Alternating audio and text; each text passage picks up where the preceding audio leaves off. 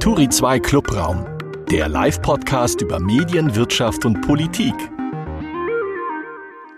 Willkommen im Clubraum, dem Podcast von Turi 2. Ich bin Aline von Drateln und das hier ist Markus Tranto, der Chefredakteur von Turi 2. Sag Hallo, Markus. Bei dir höre ich aufs Wort Hallo, Aline. Achso, guck mal, ich dachte, du sagst jetzt Hallo, Markus als Witz.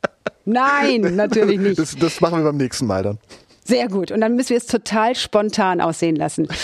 Auch nicht ganz spontan bei uns ist Uwe Vorkötter. Den haben wir eingeladen ich freue mich sehr, dass er Zeit gefunden hat. Er ist einer der renommiertesten Journalisten des Landes. Arbeitet seit den 80er Jahren als Journalist. Seit 1995, glaube ich, ist er quasi durchgängig Chefredakteur und zwar von unterschiedlichen Zeitungen. Zum Beispiel der Stuttgarter Zeitung, der Berliner Zeitung, der Frankfurter Rundschau. Und zuletzt ist er bei Horizont gelandet, wo er aktuell Herausgeber ist. Und Uwe hat nicht nur ein Wikipedia, sondern auch einen Eintrag in der legendären Munzinger Biografie. Lieber Uwe, für die Jüngeren unter uns. Ist das sowas wie der blaue Haken bei Twitter? Hallo Aline, hallo Markus. Also ehrlich gesagt, das weiß, wusste ich jetzt nicht, dass ich bei Munzinger gelistet bin. Was? Äh, nein, wusste ich nicht. Das ist, ich wusste, dass ich bei Turi gelistet bin, aber nicht bei Munzinger. Das, also ich wusste auch gar nicht, dass es das überhaupt noch gibt, ehrlich gesagt. Das ist äh, graue Vorzeit, aber daran, das Einzige, was du daraus schließen kannst, ist, dass ich nicht mehr der Jüngste bin. Äh, nee, daraus schließe ich, dass du der uneitelste Journalist bist, der mir je untergekommen ist. Das ist ja unfassbar. Ich gebe zu, selbst ich hätte das wahrscheinlich gerahmt und mir irgendwo hingehängt. Na gut, dann glaube ich das mal. Wir werden mehr über dich und äh, deine Eitelkeit oder Uneitelkeit erfahren. Wir werden über dein berufliches Leben sprechen. Vorher allerdings jedoch, wie immer, wird's natürlich aktuell, denn du hast wie sich das als Gentleman bei uns gehört, ein Thema der Woche mitgebracht, über das du gerne mit uns sprechen möchtest. Wir sind sehr gespannt. Die Themen der Woche. Lieber Uwe, wir machen das ja immer so, dass wir die Themen der Woche beleuchten, indem jeder äh, sich eine Meldung schnappt, die ihm irgendwie aufgefallen ist, die ihn vielleicht bewegt hat und dazu eine These formuliert. Ich bitte um deine These.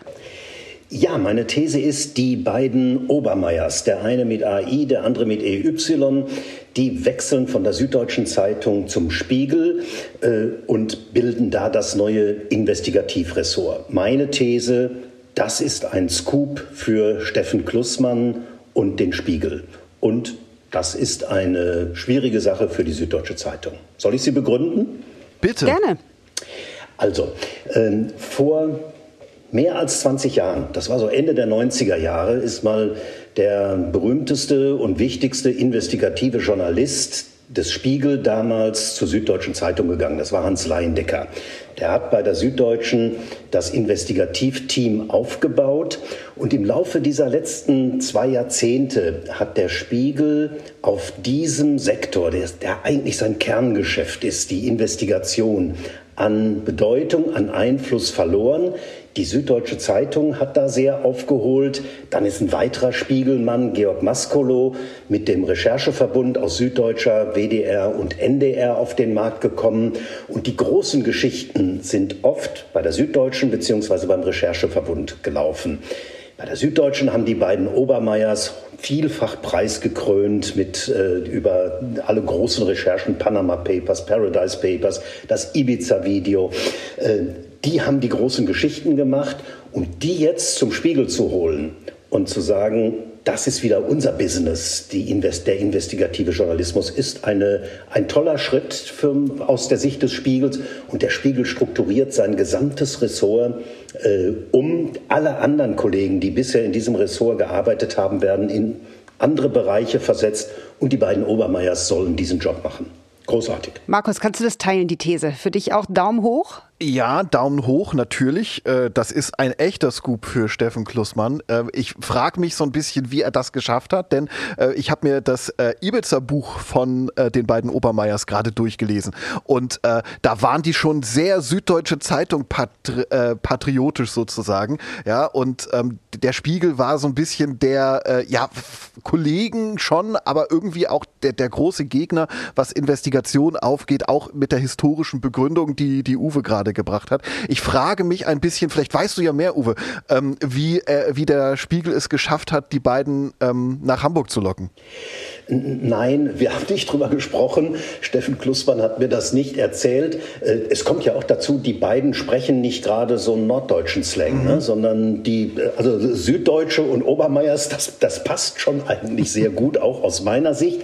Aber sie haben es irgendwie geschafft. Und bevor wir jetzt in die ganz große Euphorie verfallen, äh, würde ich nur einen kleinen Vorbehalt machen. Also Paris Saint-Germain hat auch Messi und Neymar verpflichtet, sind trotzdem ausgeschieden jetzt. Ne? Also das ist noch keine Garantie für die nächsten ganz großen Geschichten, aber es ist eine gute Voraussetzung zu arbeiten. Ja, kann ich also ich bin ja gebürtige Hamburgerin und ich würde Hamburg natürlich auch jederzeit München vorziehen. Nein, aber also mir geht es genau wie Markus. Mich würde der Flurfunk schon total interessieren, was die genauen Gründe dafür sind. Geld allein kann es nicht sein, oder? Dafür ist es immer viel zu politisch, wer wo arbeitet, oder Uwe? Ja, das ist jetzt die, man muss ja sehen, das ist die Sicht der beiden Obermeiers, warum sie zum Spiegel gehen. Die werden schon auch ein gutes Angebot bekommen haben. Äh, Spiegel intern muss man natürlich da auch noch wissen, bisher hat Raphael Buschmann das Investigationsteam geführt. Der wurde nicht offiziell Ressortleiter, weil es da ganz großen internen Ärger auch gab. Raphael Buschmann hat selbst mal eine zweifelhafte Geschichte gehabt äh, in dieser Football Leagues Angelegenheit. Da gab es einen SMS-Verkehr, auf dem er eine Geschichte aufgebaut hat. Den hat er aber hinterher nicht vorlegen können und das hieß dann bei Wikipedia steht, das Handy ist in eine Pfütze gefallen. Mhm. Intern beim Spiegel hat man hieß es offenbar, das Handy ist ihm ins Klo gefallen. Also äh, blöde Sachen, blöde Sachen, die tatsächlich passieren können im Leben, aber ob es so war, weiß man einfach nicht. Und das, das heißt, der Spiegel hat auch intern äh, durchaus ich sag mal ganz brutal aufgeräumt in dem, in dem Ressort. Und äh, das waren bisher sechs Leute, glaube ich. Künftig mhm. sind es die beiden Obermeiers. Fertig. Aber könnte es nicht auch einfach viel romantischer, äh, romantischere Gründe geben? Ich könnte mir vorstellen, dass das so eine Art Kindheitswunsch ist, die da in Erfüllung geht irgendwann mal für den Spiegel arbeiten zu dürfen. Das ist ja ohnehin schon so eine, so eine ähm, Formulierung, die Journalistinnen immer gerne benutzen, so ein bisschen unterwürfig. Da heißt es dann immer so in eigener Sache. Ich darf jetzt für die Hannoveranische äh, Allgemeine schreiben. Ich bin auch so geprägt. Ich will mich da gar nicht irgendwie drüber lustig machen. Ähm, deshalb freue ich mich total für den Spiegel, denn auch für mich ist der Spiegel das Medium, so wie Tempo die Taschentücher sind oder Priel das Spülmittel. Und ich bin damit ja auch nicht allein. Selbst die ganz jungen Leute, die sich heutzutage nur über Instagram zum Beispiel informieren, sind ja super viele, die geben an, als seriöseste Quelle die Tagesschau. Und das ist doch eigentlich auch gut, dass das auch Relotius nicht kaputt gekriegt hat. Und ich möchte mal eins sagen, ne? wenn jetzt hier die Herren drüber diskutieren, ist die Süddeutsche besser und damals hat ja der Mann und dann der Mann. Für das Allgemeinwohl ist es doch eigentlich egal, wo die Besten wirklich arbeiten. Wichtig ist, dass investigativer Journalismus die größtmögliche Reichweite erhält. Und das ist am Ende ohnehin dann Twitter oder Turi 2. Danke, lieber Anin. Das war ja. mein, mein Kommentar dazu. Daumen, Daumen hoch. Daumen, Daumen hoch für, für, für die These von Uwe, genau. Gut. Markus, dann deine These. Ja, ähm, ich beschäftige mich in dieser Woche mit äh, der, der, der Kriegsberichterstattung. Und zwar Anfang der Woche sind ja so Bilder kursiert vom ukrainischen Präsidenten Zelensky als Captain America so gefotoshoppt. Äh, es gibt Grafiken in unterschiedlichen Medien, die mit äh, Pfeilen Truppenbewegungen darstellen. Äh, da wird Angriffs- und Verteidigungstaktik besprochen und diskutiert, ähm, so wie wir das sonst vielleicht nur aus dem Fußball kennen. Und wenn wir Interviews mit ukrainischen Offiziellen sehen, dann werden die oft eher wie Betroffene interviewt als als wie Akteure. Und da spreche ich jetzt nicht nur von Bild, die äh, den Zelensky ja ganz offen als Helden verehren. Ich habe auch im ARD Brennpunkt äh, durchaus mit einem anderen offiziellen vergleichbares Interview gesehen. Meine These deshalb, Journalismus darf auch im Krieg nicht die Welt in gut und böse aufteilen, nicht in schwarz und weiß. Ähm, er muss kritisch zu allen Seiten bleiben und darf nicht nur Stichwortgeber für die Mächtigen werden, ähm, auch wenn diese Mächtigen auf der vermeintlich oder tatsächlich richtigen Seite stehen. Uwe, was sagst du dazu? Daumen hoch oder runter? Echt schwierig, echt schwierig. Also natürlich stimme ich Markus eigentlich in jedem Wort zu. Äh, ich gehöre auch zu den Leuten, die sagen, wenn ich ein Interview führe, dann äh, ist es mein Job, mich gewissermaßen in die rhetorische Gegenposition zu begeben. Es gibt aber Fälle, wo das verdammt schwierig ist. Ich möchte jetzt auch im Brennpunkt oder auch bei Bild kein Interview sehen oder lesen, wo irgendjemand die, die, äh, die Argumente Putins nimmt und sagt, die vertrete ich jetzt mal in dem Interview Interview, um den Gesprächspartner da rauszulocken. Also so, ich, ich, bin grundsätzlich total, Markus, deiner Meinung, äh, wir dürfen die Welt nicht nach Gut und Böse einteilen, sondern wir müssen nach richtig und falsch gehen und wir müssen die Interessen offenlegen. In diesem Fall, in diesem Fall kann ich irgendwie so eine, so eine Scheinobjektivität äh, aber auch nicht einnehmen, weil, äh, weil Gut und Böse einfach so offenkundig sind, dass ich da gar nicht drum rumkomme. Also ich kann den Daumen gar nicht so recht nach oben oder nach unten nehmen bei der These, sondern muss den so, so ein bisschen waagerecht halten. Ja, dann mache ich das. Dann mache ich den Daumen runter und nehme das nämlich auch auf. nee, es ist ein ganz wichtiger Punkt. Ne? Schwarz und Weiß, Gut und Böse, so einfach ist es eigentlich nie. Wir sind ja nicht bei James Bond. Leider, will man ja fast sagen. Denn in dieser Sache ist das Böse so böse, dass es eigentlich völlig egal ist, wie gut das Gut wirklich ist.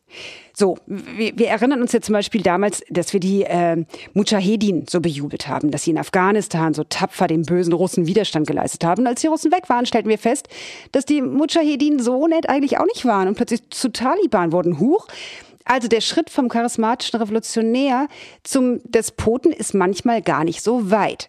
Das meine ich jetzt gar nicht hier in dieser Sache. Ich will damit deutlich machen. Wenn man lange genug sucht, findet man vermutlich auch in der Ukraine Unsympathen oder eine schlampig gemachte äh, Fußnote in einer Veröffentlichung. Es gibt ja sogar auch Nazis äh, in der Ukraine. Na klar, die kämpfen da. Aber wo gibt's die nicht? Aber nicht in dem Maße, die eine relativierende Berichterstattung rechtfertigen würde, als Steigbügelhalter nämlich. Für die russische Argumentation, dass es ja doch irgendwie gute Gründe für den sogenannten militärischen Sondereinsatz gibt. Bei Angriffskriegen, das ist ganz klar meine Position, gibt es kein Pro und Contra. Hier ist eine ganz eindeutige, uneingeschränkte Haltung nicht nur erlaubt, sondern ich finde, sie ist auch geboten, um mit und vor der ganzen Welt klarzumachen, so geht es nicht. Wer sowas macht, ist draußen. Ja, einerseits äh, sehe ich das sehe ich das genauso. Also das, das, das muss natürlich klar sein. Ich sehe aber andere äh, Probleme, die zum Beispiel gar nicht ähm, angesprochen werden in der Ukraine. Zum Beispiel, es sind ja vor allen Dingen die Frauen, die aus der Ukraine fliehen und die Alten und die Kinder. Ähm, die, die, die Männer, zumindest äh, habe ich das gelesen, dürfen gar nicht fliehen, selbst wenn sie wollten. Mhm. Die müssen im Zweifelsfall kämpfen. Und das finde ich, das, das, also sowas mal auch anzusprechen, eventuell mit einem mit einem ähm, ukrainischen Offiziellen, weil da werden jetzt ja, wie gesagt, dass der, äh, dass der Krieg, den Russland da führt, furchtbar falsch ist und so auch benannt zu werden, also so auch benannt werden muss, finde ich total richtig. Da bin ich äh, auch komplett der Meinung von, von Uwe. Aber man muss so äh, auch aufpassen, also man, man, man darf nicht, wenn man, wenn man Putin böse malt, wie er auf jeden Fall ist, ja, Putin ist böse. Ähm, man, man darf nicht im, im gleichen Zug äh, die Ukraine komplett nur weiß malen, ja. Das ist, ähm, das äh, wäre, wäre mir wichtig, sondern man darf vielleicht auch dort Missstände benennen, wenn sie da sind. Uwe, dein Schlusswort vielleicht, zu der These? Ja. Ja, vielleicht können wir, vielleicht können wir uns darauf äh, leicht einen Konsens herstellen mit einer kleinen äh, äh, Erinnerung an den Irakkrieg. Damals äh, haben wir den Begriff Embedded Journalism mhm. kennengelernt, ja. also Journalisten, die sich mit den amerikanischen Truppen ins Gefecht begeben haben. Das ist, glaube ich, das, was Markus meint. Das darf nicht unsere Rolle sein. Ne? Das ist nicht, wir sind nicht, wir sind nicht Kriegspartei. Also die, die NATO und die EU legen alle großen Wert darauf, dass wir nicht Kriegspartei sind. Wir sind auch nicht Partei in einem Informationskrieg. Ne? Das ist mir schon auch wichtig, äh, aber trotzdem ganz klar benennen, dass Gut und Böse hier nicht zweifelhaft sind mhm, und dass nicht das irgendwie so. jeder so ein bisschen gut und böse ist. Genau, ne? sicher auch so. Fein. Komme ich zu meiner These. Ähm, am Mittwoch veröffentlichte die New York Times auf ihrer Titelseite das Foto einer ukrainischen Familie, eine Mutter mit ihren Kindern und einem 26-jährigen Helfer, die auf der Flucht aus Kiew von einer Mörsergranate getötet wurden. Das war ein furchtbares Bild, das ist mir nicht aus dem Kopf gegangen. Ich, ich bedauere es fast, dass ich es gesehen habe. Meine These, normalerweise wäre dieses verstörende Foto ein Fall für den Presserat. In diesem Fall jedoch finde ich die Veröffentlichung des Bildes legitim. Krieg ist eben nicht nur abstrakte Politik, sondern das Schlimmste, was die Menschheit untereinander anrichten kann. Und das sollten wir uns immer wieder in Erinnerung rufen, um uns nicht daran zu gewöhnen oder gar zu glauben, wo du gerade den Irakkrieg äh, nochmal zitiert hast, Uwe, es gäbe eine Art sauberen Krieg, wie die USA uns ja damals bei den Golfkriegen äh, durch diese, erinnert ihr noch diese unscharfen Bilder, immer mhm. ganz dunkel und dann gab es irgendwelche orangefarbenen Explosionen, äh, damit uns das nicht weiß gemacht werden kann, es gäbe einen sauberen Krieg. Hm. Uwe, deine Haltung zu meiner These. Äh, Aline, ich, ich, stimme dir völlig zu. Ich glaube, äh, ja, es gibt Fotos, die wir eigentlich aus Gründen des Persönlichkeitsschutzes nicht veröffentlichen, aber die wir trotzdem veröffentlichen können, wenn es ein wichtiges Dokument der Zeitgeschichte ist und wenn die Perspektive eindeutig nicht eine des Voyeurismus ist, sondern eine der Anteilnahme und wie es in diesem Fall ist, gewissermaßen so ein, ein, ein fotografischer Aufschrei ist. Mich hat dieses, dieses Bild äh, äh, auch erinnert an, äh, haben wir alle, glaube ich, noch vor Augen, äh, das Foto dieses äh, Kleinkindes, was in der, in der Flüchtlingskrise äh, tot an den Strand gespült worden ist. Ein, genau. ein, Foto, was im Grunde genommen die Diskussion in der ganzen Welt bei uns verändert hat. Ne? Solche Fotos müssen wir auch veröffentlichen können und dürfen. Äh, das ist, die sind nicht entwürdigend, sondern die, die, die sind Dokumente aus einer empathischen Perspektive. Und ich glaube deswegen, das ist richtig, das zu veröffentlichen. Markus, von dir auch ein Daumen hoch für meine These? Ja, von, von mir auch ein Daumen hoch äh, für deine These. Im Prinzip mit der gleichen Begründung. Dieses Bild äh, von, vom kleinen Aslan ist mir damals ist, ist, mir auch eingefallen, 2015, der da im Mittelmeer an der türkischen Küste ähm, angeschwemmt wurde, angespült wurde. Oder auch das, auch das Napalm Girl ähm, im, im Vietnamkrieg. Das ist, glaube ich, auch so ein bisschen das, das, das ikonischste Foto. Und damit würde ich dieses Bild äh, grundsätzlich auch vergleichen. Es ist ohnehin, finde ich, so die Frage, sagen, was ist und zeigen, was ist, das gehört, in dem Fall gehört dieses Foto mit dazu. Ähm, und das ist für mich jetzt, also da könnte man jetzt auch eine Verbindung ziehen zu der Meldung, die heute Morgen rumgegangen ist. Ähm, das, das gilt ja zum Beispiel auch für Facebook Facebook. Die haben gerade ähm, das, das Thema Hassrede gegen Putin und äh, russische Armee eine ähm, ne, ne, ne Nachricht an, an, ihre, an ihre Moderatoren geschickt, dass ähm, äh, die diese Hassrede in gewisser Weise erlauben oder in einem gewissen Umfang erlauben, auch lokal begrenzt, nur auf die Ukraine und auf die Länder, die direkt drumherum sind und wo jetzt tatsächlich Angst und Wut herrscht. Und ich glaube, das kann sowas wie ein Ventil sein, auch wenn ich das grundsätzlich natürlich jetzt nicht gut finde, dass sowas passiert, kann sowas grundsätzlich ein Ventil sein für die Wut, für die Angst, auch für die Verzweiflung, ähm, weil das einfach auch Teil der Lebensrealität dort ist. Ne? Das ist sowas ähnliches, also Verbindung, die man ziehen könnte.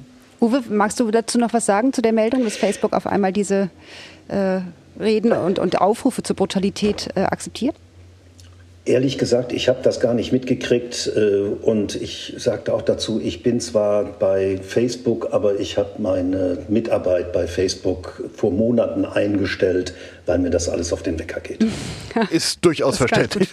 Sehr gut nachvollziehbar. Aber äh, Aline, für deine These Daumen hoch.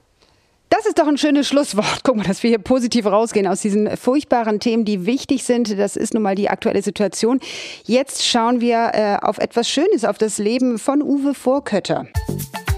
Unser Gast im Kreuzverhör ich gehe mal davon aus, dass es schön ist. Wir haben eine schnelle Fragerunde, lieber Uwe, bei der wir am Anfang bitten, dass du einfach uns kurz, am liebsten in einem Satz Antworten lieferst. Genau. Wenn, wenn es Dinge gibt, die du vertiefen möchtest, dann machen wir das im Anschluss. Okay. Los geht's, ähm, Markus. Wann wachst du morgen auf, lieber Uwe? Wenn es hell wird. Was machst du dann als erstes? Dann werfe ich meine Kaffeemaschine an und brauche erstmal zwei Tassen Kaffee. Welches Medium nutzt du als erstes? Also während ich die Kaffeemaschine anmache, drücke ich auch den Knopf auf meinem Radio und höre als erstes den Deutschlandfunk. Äh, das ist meine erste Informationsdosis. Und äh, anschließend äh, kommen Spiegel Online und Bild digital. Und dann, also sage ich jetzt nicht nur, weil ich bei euch zu Gast bin, kommt auch schon Turi, der Morgen-Newsletter und Horizont vor neun. Und welches von diesen Medien ist für dich im Laufe des Tages das Wichtigste? Ach, im Laufe des Tages äh, scroll ich doch relativ viele verschiedene Medien. Also sagen wir mal, die Bild, äh, äh, Spiegel, Tagesschau, äh, das sind wichtige Medien für mich, aber ich gucke dann immer auch mal bei der FAZ vorbei, bei der Süddeutschen. Äh, da habe ich dann relativ breites Spektrum, wo ich mich informiere. Welches Medium ist bei dir zuletzt vom Schirm gerutscht? Also so, so Medien äh, versuche ich gar nicht vom Schirm rutschen zu lassen, weil ich äh, irgendwie auch so ein Beschützer von Medien bin oder mich mindestens so fühle. Äh, aber äh, was über Facebook haben wir gerade schon gesprochen. Das ist so ein Ding, äh, dass ich habe da mal 5000 Freunde gehabt und äh, fand das wichtig. das habe ich aus Gründen, die man sich leicht denken kann, mehr oder weniger abgestellt und Xing habe ich auch irgendwie von meinem Bildschirm ziemlich runtergenommen, weil da ist LinkedIn für mich die Plattform, die einfach relevant und wichtig ist. Du bist in Bochum geboren, hast in Stuttgart, Berlin und Frankfurt gearbeitet. Wie oft bist du insgesamt eigentlich umgezogen? Ach, irrsinnig oft, irrsinnig oft, aber das lag irgendwie schon in der Familie, schon mit meinen Eltern. In der Kindheit bin ich ein paar Mal umgezogen und habe mich dann später daran gewöhnt. Jetzt habe ich aber keine Lust mehr umzuziehen. In welcher Stadt hast du jemals die höchste Spesenabrechnung eingereicht? Puh, puh. Sei ehrlich. Das weiß ich nicht. Das, das weiß ich nicht. Ich bin gar nicht so ein Späßenritter, ehrlich gesagt. Im Ernst? Also, Keine Austern? Äh, Komm, du hast in den 80ern angefangen und warst dann äh, 95 das, Chefredakteur. Naja, also sage mal so, ich habe mit, äh, als ich so in meiner, in meiner Zeit als politischer Korrespondent in Bonn gearbeitet habe, da gab es natürlich die großen Auslandsreisen mit dem Außenminister. Damals war es immer Genscher oder mit dem Kanzler, mit Kohl. Äh, das hat schon was gekostet, ne? aber ansonsten äh, bin ich da, glaube ich, eher ein bisschen bescheiden. Würdest du jungen Menschen heute eigentlich noch raten, Journalist oder Journalistin zu werden? Ach, das ist so eine ganz schwierige Frage.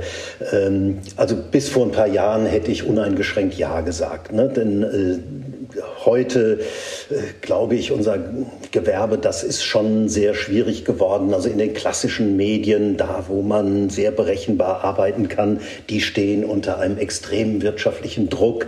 Und in anderen Bereichen muss man sich fragen, will ich so arbeiten, da wo es dann sehr PR-nah ist oder äh, wo es äh, sehr, wo man eigentlich mehr im Aktionismus als im Journalismus unterwegs ist. Also ich würde immer sagen, das sollen junge Menschen sich fragen, wenn ich das wirklich will und wenn ich mir darüber klar bin, äh, was will ich da eigentlich in diesem Journalismus, dann ja. Aber wenn ich so da reingehe und sage, ich weiß nicht so recht, was ich machen soll und dann vielleicht was mit Medien, dann nein. Was können die jungen Medienschaffenden denn besser als die älteren? Ach, die haben, glaube ich, also die können erstens besser Reichweite aufbauen. Ne? Das ist diese, diese äh, natürliche äh, Symbiose mit Social Media, die ist natürlich bei, das ist eine Generationsfrage. Ne? Das ist, äh, da tun sich junge Menschen ganz leicht damit und für die ist das eine große Selbstverständlichkeit. Und äh, ich kenne ja viele junge Menschen, die, wenn sie morgens um sieben aufstehen und wenn sie nicht bis acht Uhr drei Social Media Posts abgesetzt haben, dann ist der Tag versaut. Ne? Das ist also mir geht das jetzt gar nicht so. Ne? Ich habe überhaupt nicht das Bedürfnis, morgens als erstes mal was zu posten. Ähm, aber das ist eine Generationsfrage, das können die besser. Und äh, naja, das, natürlich haben sie ein anderes Gefühl und ein besseres Gefühl für manche zeitgeistigen Themen und Erscheinungen, ähm, die so diesen, wir sind ja mit dem alten klassischen Journalismus, also ich bin mit dem alten klassischen Journalismus aufgewachsen und äh, äh, ich glaube, ich kann äh, Schlagzeilen äh, machen, die aber aus einer anderen Welt kommen. Und ich mache nicht die Schlagzeilen, die verrätselt sind und die sagen fünf, fünf Gründe, warum ich diesen Text nicht lesen muss. Ne? Das ist nicht meine Schlagzeile, aber ist durchaus verbreitet heutzutage. Guck mal, ich wohne hier in Berlin. Hier steht kein junger Mensch vor 8 Uhr auf. Nicht vor 11 okay. Uhr, glaube ich. Was können die jungen Medienschaffenden denn schlechter als deine Generation? Also wirklich die, die Einordnung und die, die Präzision, äh, die, Un, die Unbefangenheit gewissermaßen in der Recherche ist in, in einer jungen Journalistengeneration nicht so verbreitet. Die lernen es auch nicht so, wie wir das gelernt haben. Bei uns war es eigentlich klar, wenn ich an eine Recherche gehe, dann äh, ist das Ergebnis offen. Äh, Im Laufe der, ich muss jetzt beinahe sagen, Jahrzehnte, äh, ist aber die Tunnelblick-Recherche zum Standard geworden. Das heißt, ich habe eine Recherche, bei der ich erstmal eine These habe und dann versuche ich diese These zu belegen durch die Recherche.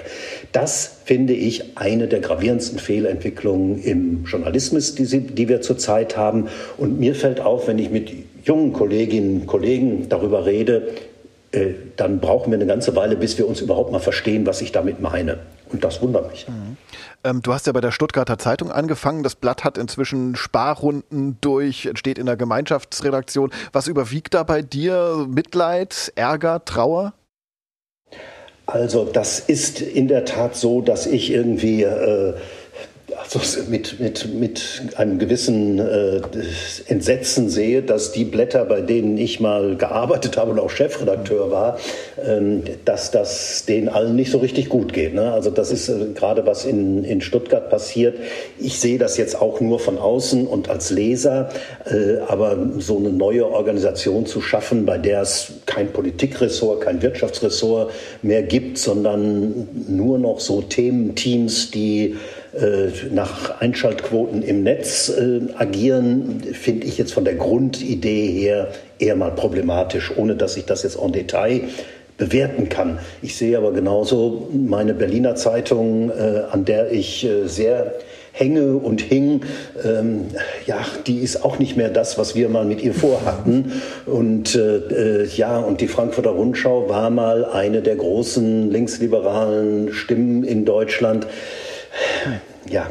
Das liegt natürlich bei der Berliner Zeitung auch an den neuen Herausgebern, nehme ich ganz stark an. Was machst denn du eigentlich den ganzen Tag als Herausgeber? Was, was macht ein Herausgeber? Also ich wollte schon immer Herausgeber werden, Aline, weil ich habe mir immer vorgestellt, als Herausgeber äh, ist man zu regelmäßiger Arbeit nicht verpflichtet und bekommt trotzdem noch ein bisschen Honorar. Genauso stelle ich mir und, das vor. Und so ist es ja, ja auch. Ne? Das ist also nein, nein, ich habe eine große Freiheit als Herausgeber. Äh, ich kann schreiben. Ich bin ich ich mache das Blatt nicht mehr, das macht die Eva Maria Schmidt. Äh, die ist Chefredakteurin. Wir sind aber in einem sehr guten, kollegialen und freundschaftlichen äh, Uwe, Dialog. Was Wir machst du den ganzen Tag? Bitte beantworte die Frage. Also entweder, entweder schreibe ich was oder ich mache einen Podcast mit Turi 2. Oder ich äh, arbeite zum Beispiel an publizistischen Grundsätzen für die DFV Mediengruppe, weil ich bin nicht nur Herausgeber von Horizont, sondern ich habe auch so eine Beratungsfunktion für die Geschäftsführung in publizistischen Fragen, in Grundsatzfragen und das macht mir große Freude. Ihr macht ja auch Podcasts, ne? also selber. Ja. Ähm, ich habe gehört, dass demnächst auch was mit Video kommt. Welche Rolle spielt eigentlich das Autovisuelle heute im Fachjournalismus, wie bei Horizont? Also das ist sicher später äh, wichtig geworden, als das vielleicht bei, bei anderen Medien der Fall gewesen ist. Aber inzwischen, inzwischen ist es so, dass äh, sowohl Audio als auch Video für uns einfach unverzichtbar sind. Wir haben gerade eine neue Podcast-Serie auch auf den Weg gebracht, die heißt Newsfluence. Da reden wir ganz speziell mit Journalistinnen, Journalisten, die in Social Media auf unterschiedlichen Plattformen erfolgreich sind. Also wir haben gerade eine Folge gemacht mit einem Menschen, der, der äh, über TikTok und den Krieg redet und die Frage, wie kann ich auf TikTok die Seriosität von Bildern äh, beurteilen, die aus der Ukraine kommen und welche Kriterien gibt es da, wie kann ich da arbeiten. Ist auch so ein, so ein How-to-Format durchaus äh, von Journalisten für Journalisten, ist für uns relativ wichtig. Video ist für uns natürlich auch wichtig und wir sind ja auch, wir haben ja auch Live-Events. Das ist ja neben Print und Online ist das Live-Event ja für Horizont sehr wichtig und dadurch haben wir natürlich auch eine ganze Menge Content eigentlich, der sich eignet, in diese Kanäle geschickt zu werden. Du schreibst, hast du gerade gesagt, ähm, auch ab und zu. Du hast eine Kolumne, die nennt sich Bold, in der du durchaus auch provozierst. Was ist dir denn eigentlich lieber als Journalist? Lob oder Streit? Also ich gehöre jetzt nicht zu den Kolumnisten, sagen wir mal, nehme ich mal so, so einen Jan Fleischhauer. Der freut sich, glaube also der schreibt und dann kriegt der einen Shitstorm ohne Ende von der anderen politischen Seite. Und das freut den, glaube ich, diebisch. Mindestens so sehr wie die Leute, die ihn unterstützen. Das ist jetzt eigentlich nicht so meine Herangehensweise. Ich freue mich schon mehr über Leute, die mir zustimmen. Und ich versuche auch, also ich versuche so zu schreiben, dass da immer eine klare Meinung drin ist, dass da eine klare Haltung drin ist. Aber ich möchte eigentlich so schreiben, dass ein Diskussion daraus entstehen kann. Deswegen mache ich das auch, wenn ich es in Social Media veröffentliche, eigentlich nur noch bei LinkedIn, äh, weil das ist eine Profi-Plattform, eine professionelle Plattform, wo man auch in ein vernünftiges Gespräch kommen kann, was auf anderen Kanälen ja, wie wir wissen, oft gar nicht mehr möglich ist. Mhm. Uwe, wir haben äh, zum Ende unserer Schnellfragerunde, die jetzt doch ein bisschen länger war als äh, geplant, immer sieben Sätze zum Beenden. Einfach vervollständigen, okay, Uwe? Also. Ja, ich versuch's. Eine gute Chefredakteurin macht? macht ein gutes Blatt und lässt äh, ihrer Redaktion sehr viel Spielraum. Eine gute Chefredakteurin unterlässt? Ach. Und wenn sie im Urlaub ist oder wenn er im Urlaub ist, äh, dann macht er die Schlagzeilen nicht selbst. Hinterm Horizont? Kommt vielleicht noch was, aber man weiß es ja nicht der Markt regelt? Längst nicht alles. Ich habe das früher mal gedacht als Wirtschaftsredakteur, dass der Markt viel mehr regeln würde, aber ich sehe zusehends, je älter ich werde, wo der Markt doch überall versagt. Kolleginnen-Schelte ist? Schelte ist unangebracht. Äh, Kritik, offene Kritik, Blattkritik, Seitkritik ist jederzeit angebracht, darf auch persönlich sein. Ähm, der Spiegel ist für mich. Ach, ein Medium, das meine, mein ganzes Leben äh, mich begleitet hat. Äh, das war mal äh, der, das, das große Vorbild des, äh, des Journalismus auch. Dann gab es eine sehr schwache Phase und jetzt haben wir unterschiedliche Phasen. Marketing in den Ukraine-Farben Blau-Gelb ist? Ich finde es richtig, angemessen und je mehr Leute das machen, äh, umso wirksamer wird das. Ich weiß, dass es Menschen gibt, die sagen, das ist doch eine billige Masche. Ich glaube trotzdem, das ist ein Zeichen, was einfach wichtig ist. Sehr schön, gut gemacht. So, jetzt sind wir durch mit der Schnellfragerunde. Ich bin gespannt, wie intensiv und intim jetzt die langsame Fragerunde wird. Schatz, wir müssen reden. Der kurze Deep Dive. So, langsam Runde heißt natürlich nicht, dass wir langsam sprechen, sondern dass wir uns ein bisschen Zeit nehmen können, ähm, einige Themenbereiche aus deinem sehr bewegten Leben zu vertiefen. Ähm, ich habe es vorhin schon gesagt, seit den 80er Jahren bist du Journalist. Du kennst also noch die sogenannten goldenen Zeiten. Was war denn früher eigentlich besser? Naja, früher ging es den Medien beziehungsweise den Zeitungen, bei denen ich ja aufgewachsen bin, denen ging es einfach besser. Wenn man zurückdenkt an den, an den letzten großen Boom des Zeitungsgewerbes, das war im Jahr 2000, ähm, da haben wir, das war bei mir noch bei der Stuttgarter Zeitung, äh, da haben wir Samstagsausgaben gemacht, die hatten 140, 160 Seiten, die waren so dick, die passten nicht in die Briefkästen der Abonnenten. Das war natürlich eine wunderschöne Zeit, äh, weil der Journalismus mit seinem Inhalt so gefordert war. Er war auch wichtig. Äh, wir haben einen großen Teil der Gesellschaft in so einer Stadt erreicht. Das ist heute natürlich ein Minderheitenprodukt geworden. Insofern, ja, es gab schon Zeiten, die mindestens für die klassischen Medien besser waren als heute. Aber was genau läuft denn heute falsch bei den Zeitungen? Oder müsste ich andersrum fragen, läuft das heute falsch? Nein, das, ist die, die, äh, das sind Fehler, die weit in der, in der Vergangenheit wurzeln. Die Zeitungen haben einen großen Teil ihres Businessmodells verloren. Sie haben erst die Anzeigen verloren. Äh, das ist eine lange Geschichte. Warum und wie? Jedenfalls waren die Verleger damals viel, saßen auf einem viel zu hohen Ross, haben die digitale Konkurrenz, das Internet, das Aufkommende damals nicht ernst genommen und sind bitter dafür bestraft mhm. worden. Und dann kommt hinzu auf der Leserseite, natürlich hat es dann einen, Generationswechsel gewesen. Das Printprodukt ist zusehends ein Produkt für die alternde Gesellschaft. Äh, die, die, die junge Generation wächst nicht mehr als Printleser nach, jedenfalls nicht wenn man Zeitungen so macht, wie sie vor 20 Jahren gemacht wurden. Und die meisten Zeitungen werden heute noch so gemacht wie vor 20 Jahren. Guckt man sich die Titelseite an, habe ich schon wieder die Tagesschau von gestern. Das haben wir eigentlich vor 15 Jahren schon mal versucht abzuschaffen, äh, ist aber offenbar, hat sich nicht durchgesetzt. Also wenn ich ein Printprodukt heute mache und auch eine Printzeitung mache, dann muss ich sie aus meiner Sicht noch mal ganz neu denken und muss die Frage stellen, was geht eigentlich noch im Print? Wofür ist diese Printausgabe da? Die ist langsamer als alles Digitale. die kann nicht diesen kurzen, schnellen Rhythmus widerspiegeln, also muss ich mir da was Neues überlegen. Und das gelingt offenbar in der Branche bis jetzt. Ja, gar nicht. aber da bist du natürlich als Herausgeber auch an den richtigen Druckknöpfen eigentlich. Und da hakelt es häufig noch, nicht jetzt unbedingt bei dir, das kannst du uns gerne erzählen. Ähm, bei der Zeit zum Beispiel gab es gerade einen großen Protest, weil zum Beispiel Onliner immer noch weniger verdienen als die Leute, die ihre Texte im Print veröffentlichen.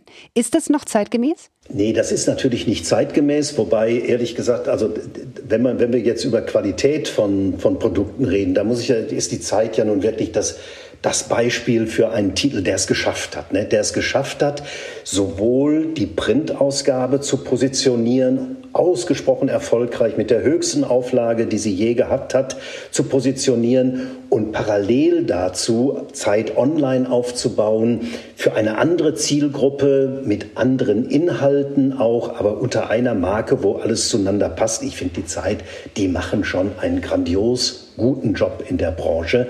Die unterschiedliche Bezahlung, äh, das zeigt, man kann trotzdem einen grandiosen Job machen, aber ist natürlich nicht gerecht. Das ist eindeutig so. Bei, also bei Horizont, als ich zu Horizont kam vor acht Jahren, war es damals schon so, äh, es gab keinen Unterschied zwischen den Kollegen, die online gemacht haben und den Kolleginnen, die äh, Print gemacht haben. Inzwischen haben wir so und so die Unterscheidung schon längst nicht mehr. Aber es gibt in keiner Redaktion heute noch eine Rechtfertigung dafür, die einen im guten Tarifvertrag zu haben und die anderen irgendwie wie prekäre zu behandeln. Da ist gerade ein Prekärer umgekippt in deiner Redaktion, der sich kein Essen sorry, mehr leisten sorry, konnte. Ja. Sorry, sorry. Sehr gut. Ähm, ja, äh, lass uns noch mal ein anderes Thema kurz vertiefen. Wir haben das gerade in der Schnellfragerunde schon angefangen, Uwe. Ähm, wir haben über den Medienkrieg zwischen Russland und äh, also über den Medienkrieg der gerade herrscht, äh, ähm, gesprochen. Äh, Russland schaltet westliche Medien ab, wir die russisch gelenkten. Ähm, wie stehst du dazu? Also äh, ich habe natürlich so für diese Begründung, äh, wir müssen uns doch dieser Propaganda nicht aussetzen, die Russia Today und Sputnik da äh, äh, gemacht haben, betrieben haben. So emotional verstehe ich das alles. Ich finde es trotzdem falsch und unnötig. Ähm, ich glaube, dass der Artikel 5 unseres Grundgesetzes nicht teilbar ist. Da steht, eine Zensur findet nicht statt. Das Verbot von Medien ist Zensur und äh, es gibt da kein, keine Begründung irgendwie, dass diese, diese Freiheit von Zensur, diese Garantie der Pressefreiheit nur für gute oder für seriöse oder für deutsche Medien gilt. Und alle Medien, die veröffentlichen, haben sich an die Gesetze zu halten. Wer Hate Speech verbreitet, wer Volksverhetzung betreibt, äh, wer zu Straftaten aufruft, der muss mit der Keule des Gesetzes rechnen. Aber er darf prinzipiell frei publizieren. Da bin ich dafür. Und ich glaube auch, das ist ein Zeichen von Überlegenheit unseres Systems. Ich bin ja, habe ja, wie Aline sagte, schon in den 80er Jahren Journalismus ge gemacht.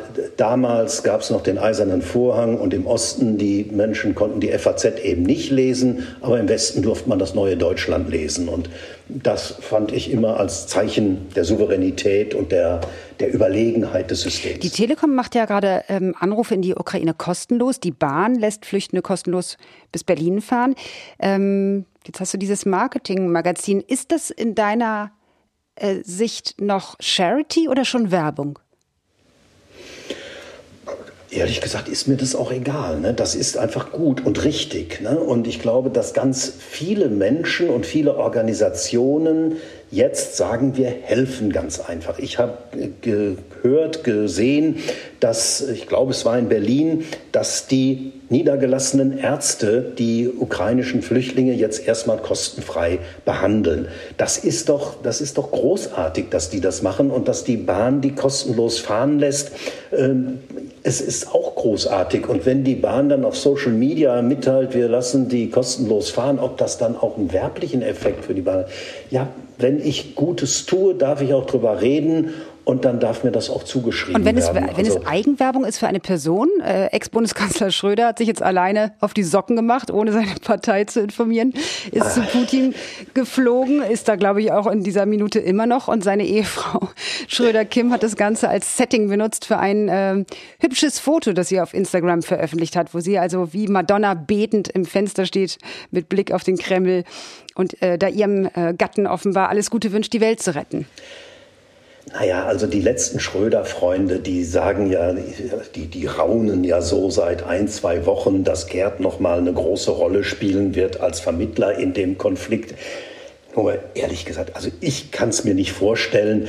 Und die Tatsache, dass ein ehemaliger Kanzler dieser Republik in, diesen, in dieser Situation, in diesem Krieg zu Putin nach Moskau fährt, ohne dass der amtierende Bundeskanzler davon was weiß, das spricht doch Bände. Also das geht doch nicht. Das ist ein Ding der Unmöglichkeit. Und äh, also ich, ich, glaube, Schröder hat sich äh, so disqualifiziert, wie das kaum einem anderen Politiker in der letzten Zeit in, in so kurzer Zeit gelungen ist. Ich meine, das, das ist irgendwie, die, die Parteien haben da mit ihren großen Altehrenvorsitzenden so keine, kein großes Glück. Die CDU hat mal die, die Spendenaffäre von Helmut Kohl am Hals gehabt und äh, so in dieser Dimension auf politischem Feld spielt sich das ja bei Schröder ja, jetzt warten wir mal ab, ne? wer weiß. Also wenn er da seine paar Flaschen Barolo mitgebracht hat und am Ende da doch ja. ein, ein Waffenstillstand unterzeichnen wird. Ich bin da sehr gespannt, aber äh, verstehe natürlich deine Haltung.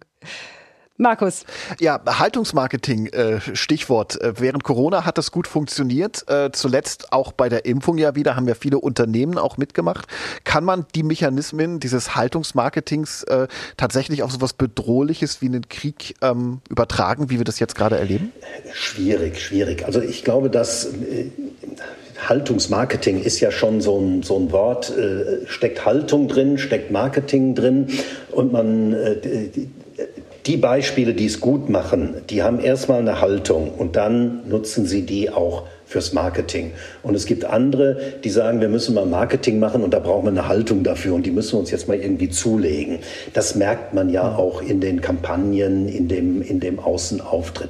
Ich glaube, für Marken kommt es jetzt darauf an, Haltung zu zeigen in diesem Krieg. Ich muss begründen können, wenn ich zum Beispiel ein Russlandgeschäft habe, wie Ikea, wie Haribo oder andere bekannte Marken, dann muss ich begründen können, warum ich entweder da bleibe oder warum ich entweder rausgehe. Das haben nach meinem Eindruck die meisten großen deutschen Marken in diesem Fall sehr gut gemacht. Also wenn man die Automobilkonzerne, Volkswagen, BMW, Mercedes, die haben ja alle ihre Geschäftsbeziehungen gekappt, die haben das ordentlich begründet.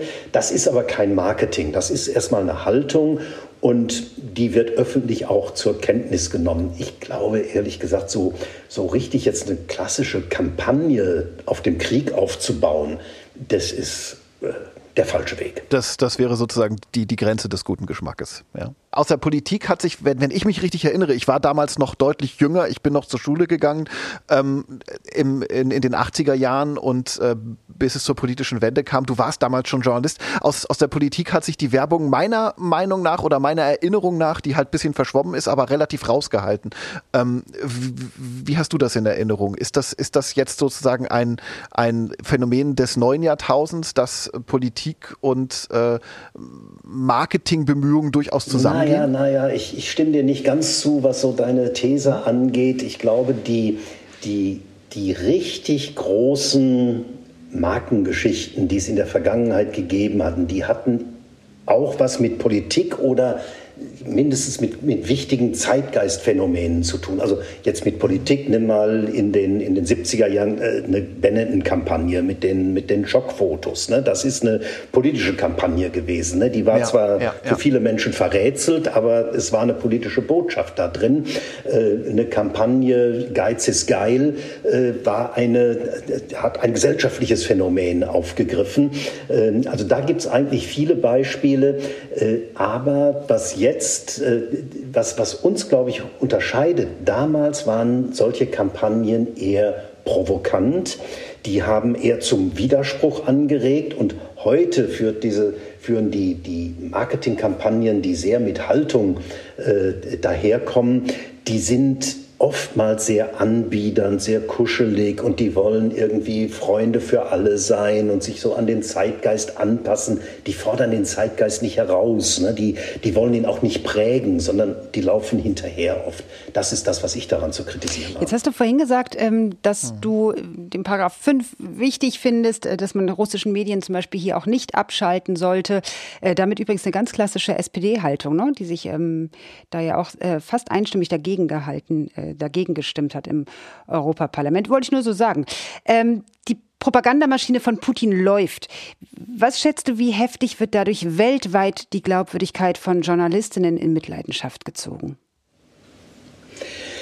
Ach, ich, ja, das ist die, die, die Glaubwürdigkeit ist ja schon sehr in Mitleidenschaft gezogen. Ich habe vorhin das Beispiel aus den 80er Jahren gemacht, äh, FAZ Neues Deutschland. Es war völlig klar, wer ist glaubwürdig in der Gesellschaft in, in der ganzen Welt. Wer, die Pravda ist nicht glaubwürdig, die New York Times ist glaubwürdig, das Neue Deutschland ist nicht glaubwürdig, die FAZ ist glaubwürdig.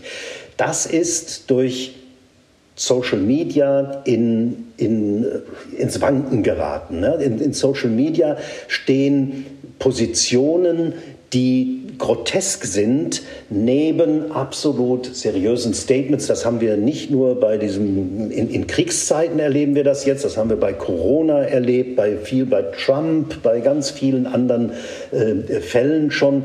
Und dadurch wird die, die Glaubwürdigkeit der Medien insgesamt ja in Zweifel gezogen. Wir könnten jetzt lange darüber reden, dass die Medien vielleicht auch selbst was dazu getan haben, aber es ist schon ein spezielles Phänomen in den Echokammern von Social Media. Und wenn man hier, wenn Sie wenn ihr auf die Straße geht und Leute fragt, äh, was haltet ihr von diesem oder jenem Thema, ihr kriegt immer auch sehr skurrile Meinungen, die irgendwie im Brustton der Überzeugung vertreten werden mit der Begründung, aber ich habe das im Internet gelesen. Ne? Die Leute sagen wirklich, ich meine, wir haben früher mal, das war so ganz am Anfang des Internets, da haben wir dann äh, Bilder veröffentlicht und da stand drunter Quelle Internet. Ne? Das äh, hat oh, man dann wow. irgendwann, irgendwann ging das nicht mehr. Aber, oh, aber viele Leute mir. auf der Straße machen das noch genau so. Ne? Ich habe es im Internet ja. gelesen. Ne? Egal wo, wie, was. Interessant. Ja, super. Du, wir sind schon fast am Ende. Wir haben noch zwei klassische Fragen, die wir immer stellen. Äh, lieber Uwe, welchen Wunsch willst du dir denn noch einmal erfüllen? Nach all den tollen Wünschen, die für dich schon zumindest beruflicher Art in Erfüllung gegangen sind. Also ich äh, arbeite noch daran, dass ich mal Snooker lerne. Oh, warum das denn?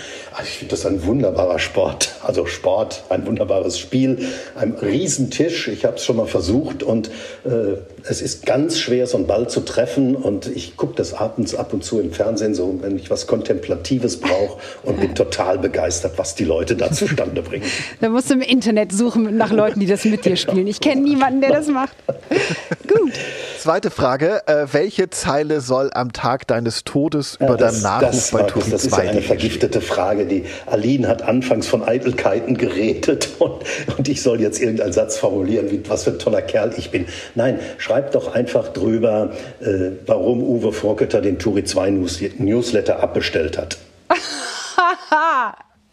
okay, einziger Grund, den wir gelten lassen. Großartig, super. Großartig, ja. Merken wir uns, machen wir so. So, wir schauen in die Zukunft, Markus. Ähm, nächste Woche treffen wir hier Judith Barbolini aus der Geschäftsführung vom Rheingold-Institut, die eine tolle Studie äh, über Gendern uns mitbringt. Übrigens, tapfer gegendert hier, lieber Herr lieber Herr Vorkötterin, will ich fast sagen. Da gab es mal eine Kolumne, da warst du sehr, sehr kritisch eingestellt. Ich habe dich erwischt. Du hast hier ja. aus Versehen gegendert oder war das Überzeugung? Nein, nein, es ist so, wir haben, also wir haben das sogar so gemacht in, in der DFV Mediengruppe. Äh, wir haben gesagt, wir, wir behaupten ja, dass wir partizipativen Journalismus machen, dass wir unsere Leser äh, kommunikativ auch einbinden. Wir haben tatsächlich eine repräsentative Umfrage gemacht über das Gendern ähm, und die Mehrheit will nicht, dass wir gendern, aber eine beachtliche Minderheit, unterschiedlich nach den Titeln. Bei Horizont ist es fast die Hälfte. Und wir haben auch nach den Formen des Genderns gefragt. Und äh, wir haben uns bei Horizont zum Beispiel für eine Form entschieden.